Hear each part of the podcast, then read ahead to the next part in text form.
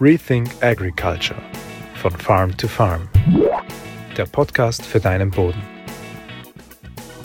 Wir haben dieses Jahr, so wie auch in den letzten Jahren, unsere Zwischenfruchtbestände bei einem starken Frost gewalzt, nämlich einfach mit einer Cambridge-Walze. Warum wir das machen, was wir uns dabei denken, das erzähle ich dir in diesem Video. Hallo und herzlich willkommen bei diesem Video von Farm to Farm. Mein Name ist Christoph Kutscher. Ich freue mich, dass du wieder dabei bist. Wie immer an der Stelle, wenn dir unsere Videos gefallen, bitte like sie, bitte teile sie. Das hilft uns, damit wir im Algorithmus weiter hochkommen äh, und du kannst uns ganz einfach so unterstützen.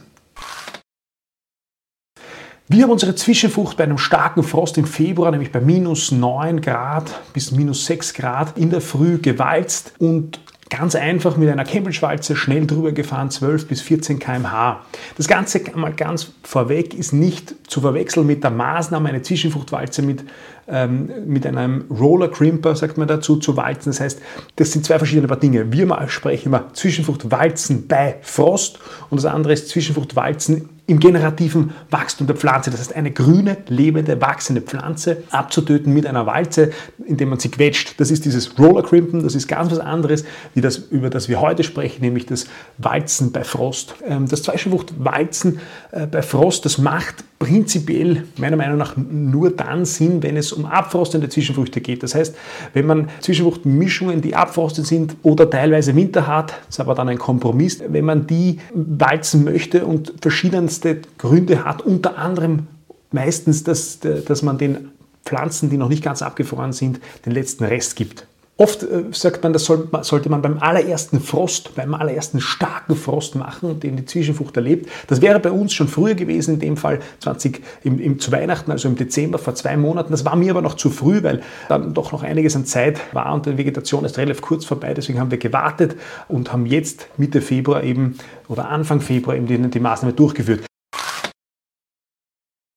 Wir bieten ja von Farm to Farm auch Zwischenfruchtmischungen selbst an. Wir produzieren die, wir entwickeln die, wir liefern die. Unsere Zwischenfruchtmischungen zeichnen sich dadurch aus, dass wir versuchen, die Diversität so hoch wie möglich zu machen und die Pflanzenarten, die in diesen Mischungen drinnen sind, äh, aufeinander abzustimmen. Wir bezeichnen das als smarte Diversität. Das Saatgut ist behandelt mit Kupfer, Zink, Mangan, Molybden und der Biostimulanz Phosphid, also Nutrified Magnum S. Saatgut ist auch noch eingefärbt zur Qualitätskontrolle und zur Kontrolle der Saatgutablage. All das sind die Vorteile von unseren Farm-to-Farm-Zwischenfrüchtenmischungen. Ich persönlich brenne für Zwischenfrüchte. Mir taugt das Thema extrem und das Produkt auch.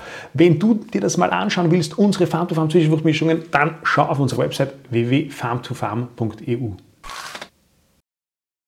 Warum machen wir das? Zuallererst einmal ganz klar, bei einem starken Frost ist die Befahrbarkeit ohne Probleme weggegeben. Das heißt, ich kann da drüber rasen, ohne dass ich dem Boden irgendwas an der Struktur tue. Der zentrale Punkt, warum ähm, das aus meiner Sicht sinnvoll ist, ist, dass man eine Bodenbedeckung schafft. Das Ziel dabei ist, man fährt mit der Cambridge-Walze schnell drüber. Durch das schnelle Fahren bricht man die Pflanzen mindestens einmal, meistens unten am Boden, dass sie äh, wirklich locker äh, dann am Boden liegt, manchmal auch zweimal, wie eine Strommatte. Und das ganze Material, das zuerst auf äh, Oberfläche war, also quasi an der Oberfläche, diese organische Masse, liegt dann am Boden und bedeckt den Boden. Das heißt, das hat zum einen einmal natürlich den das Ziel, dass ich damit äh, Unkraut äh, unterdrücken kann, indem ich weniger Licht am Boden lasse. Natürlich auch die Hoffnung, Ausfallgetreide, das noch nicht aufgegangen ist, so zu unterdrücken, und es bildet, und das ist auch ganz wichtig, natürlich einen Verdunstungsschutz, weil je weniger offene Erde, je weniger offener Boden da liegt, desto besser kann man ihn schützen vor Verdunstung. Gleichzeitig bedeutet es aber natürlich auch, dass der Boden sich langsamer erwärmt im Frühjahr und damit die Aussaat und alles weiter sich nach hinten verschiebt, wenn man Direktsaat macht. Aber damit muss man einfach rechnen. Wenn das Material dann also gebrochen und von der Cambridge-Walze zu Boden gebracht worden ist, dann liegt das da und kann früher, sobald die Biologie im Boden beginnt, die Mikrobiologie äh, und alles, was darüber hinaus ist, auch noch beginnt äh, zu arbeiten, also die Temperaturen steigen, kann das früher verrottet werden. Es ist ganz klar, Pflanzen, die stehen, stehender Spross, der verrottet und langsamer oder wird langsamer verdaut von Pilzen, Bakterien, ähm, wie wenn du es zu Boden bringst in die Schicht, wo die Aktivität am höchsten ist, nämlich hier in den ersten Zentimetern des Bodens. Dann kann dort der Regenwurm, das trockene organische Material, das die Strommatte in den Boden hineinziehen und dort wird es dann von Bakterien, Pilzen, Einzellern und so weiter zersetzt. Das heißt, ich kann ein Stück weit das Verrotten beschleunigen oder früher nach vorne bringen. Und gleichzeitig sorge ich aber dafür, dass dadurch, dass das Material schon abgefroren und abgestorben ist, zum größten Teil, dass das, das trockenes Material zu Boden kommt, dass ich also kein nasses äh, Material hinbringe, sodass sichergestellt ist, dass ein Gasaustausch, dass also der Boden weiterhin atmen kann, dass es nicht zu einem Sauerstoffabschluss kommt. Neben der Bodenbedeckung sozusagen eine zweite ganz zentrale Funktion, die wir uns davon erwarten oder erhoffen, ist, dass man die Frostanfälligkeit durch die mechanische Schädigung der Kämmelschwalze erhöht, insbesondere bei abfrostenden Zwischenfruchtarten, die noch nicht gänzlich abgefroren sind. Also ein Ölrettich, der noch nicht so weit in der Entwicklung war, oder ein kleiner Klee, die sind ja, äh, können anfällig sein, dass sie nicht abfrieren. Und wenn ich dann bei starkem Frost drüber fahre, schädige ich die Pflanze und kann natürlich dadurch die Frostanfälligkeit erhöhen.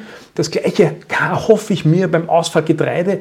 Äh, meine Erfahrung dabei ist, wir haben die letzten Jahre wenig Ausfallgetreideprobleme gehabt. Äh, ob, wie stark der Einfluss der Kämmelschwalze, also diese Maßnahme war, das kann ich nicht genau sagen. Heuer ist auf jeden Fall mehr Ausfallgetreide da, aus irgendwelchen Gründen. Und da sieht man dann vielleicht, wir werden äh, Nullparzell machen, vielleicht sieht man Unterschiede. Beim Ausfallgetreide würde ich mir aber nicht zu viel erhoffen. Das ist noch so klein, dass es, äh, dass, dass diese dass, die, dass es sehr, sehr widerstandsfähig ist gegenüber mechanischer Beanspruchung. Aber bei, bei noch nicht ganz abgefrorenen Pflanzen, die den letzten Kick brauchen, funktioniert es auf jeden Fall gut. Problematisch ist es natürlich, wenn ich Zwischenfruchtmischungen habe, wo ich auch winterharte Arten drinnen habe, die ich eigentlich ja noch ins Frühjahr bringen will. Das ist wie so oft beim Zwischenfruchtanbau dann ein Kompromiss. Äh, wir haben das zum Teil, wir machen es dann trotzdem ähm, und es kommt stark darauf an, wie die Bedingungen sind, wie weit die Pflanzen schon sind, wie, wie stark die davon dann geschädigt sind. Bei einer abfrostenden, rein abfrostenden Zwischenfruchtmischung stellt sich natürlich diese Frage gar nicht.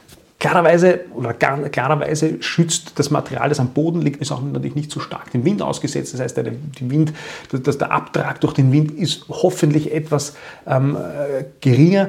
Die Bodenbearbeitung im Frühjahr, wenn man eine macht, kann damit auch vielleicht leichter gehen, weil das Material eben locker da liegt. Das kann man mit der Hand nehmen. Es, es liegt luftig dort, trocken dort. Das heißt, es kann auch leichter dann brechen. Das, das, glaube ich, äh, kann ganz gut funktionieren. Aber es ist, wie gesagt, keine Pauschallösung. Dieses Jahr speziell ist es so, dass der Herbst so lang war und dass die Sonnenblumen in der Mischung sehr, sehr weit sich entwickelt haben. Die waren noch nicht die Samen, wenn man die im Dezember, bevor es dann komplett aus war mit der Vegetation, die Samen vom Korb rausgenommen hat und versucht hat zu keimen, eine Keimprobe zu machen. Da haben die nicht gekeimt, wenn man den ganzen Korb aber dann in einem, im Heizraum oder irgendwo hingelegt hat, wo er längere Zeit langsam hat trocknen können, haben dann schon einzelne Samen gekeimt. Das heißt, das Risiko ist ein bisschen da und ich hoffe mir, dass durch das zu Boden drücken dort es nicht zu diesem Trocknen kommt und wir verhindern können, dass es zu einem Aussamen von diesen Sonnenblumen kommt. Das ist mir persönlich noch nie passiert und ich mache mir da jetzt keine besonderen Sorgen, aber ich kann mir vorstellen, dass das vielleicht noch ein Stück weit hilft. Und ganz klar, ist, dass das eine sehr, sehr einfache, günstige Möglichkeit ist, bei der die Risiken meiner Meinung nach relativ gering sind und die Kosten ebenso relativ gering. Das heißt, man kann meiner Meinung nach nicht viel falsch machen. Ich lasse mich gerne eines Besseren belehren, wenn du das anders siehst. Welche Risiken gibt es? Natürlich gibt es immer Risiken. Das eine Risiko ist natürlich, dass die Matte zu dicht wird und möglicherweise die Aussaat dann erschwert wird, weil in dem konkreten Fall bei uns kommt in Direktsatz Soja und Mais hin. Das könnte natürlich einfacher sein, wenn die Matte nicht zu dick liegt. Es könnte auch unter schlechten Bedingungen, das ist bei uns hoffentlich nicht der Fall, zu einem Sauerstoffabschluss führen.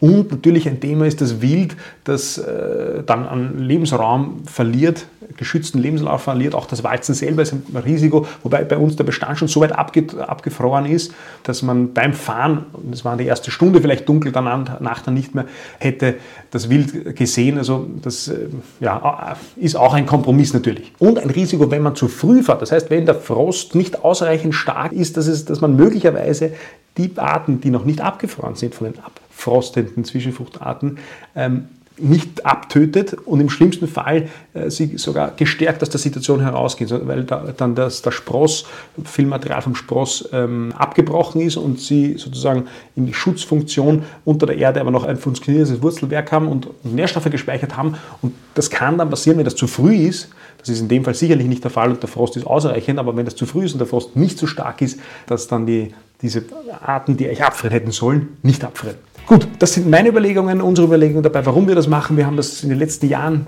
mit Erfolg gemacht, also die, diese Ziele durchaus zufriedenstellend erreicht. Das heißt aber nicht, dass das eine pauschale Lösung für jedermann ist, für dich und für alle Betriebe, sondern das kann, kann eine Idee sein. Ich bin gespannt, was du davon haltest, ob, wenn du es probiert hast und irgendwelche Dinge ähm, dazu anmerken willst, die ich nicht gesagt habe, die ich vergessen habe, dann kommentiere das gerne für die anderen unten. Ähm, ansonsten hoffe ich, dass du was mitnehmen konntest und dass wir uns beim nächsten Mal sehen. Bis bald. Rethink Agriculture von Farm to Farm. Der Podcast für deinen Boden.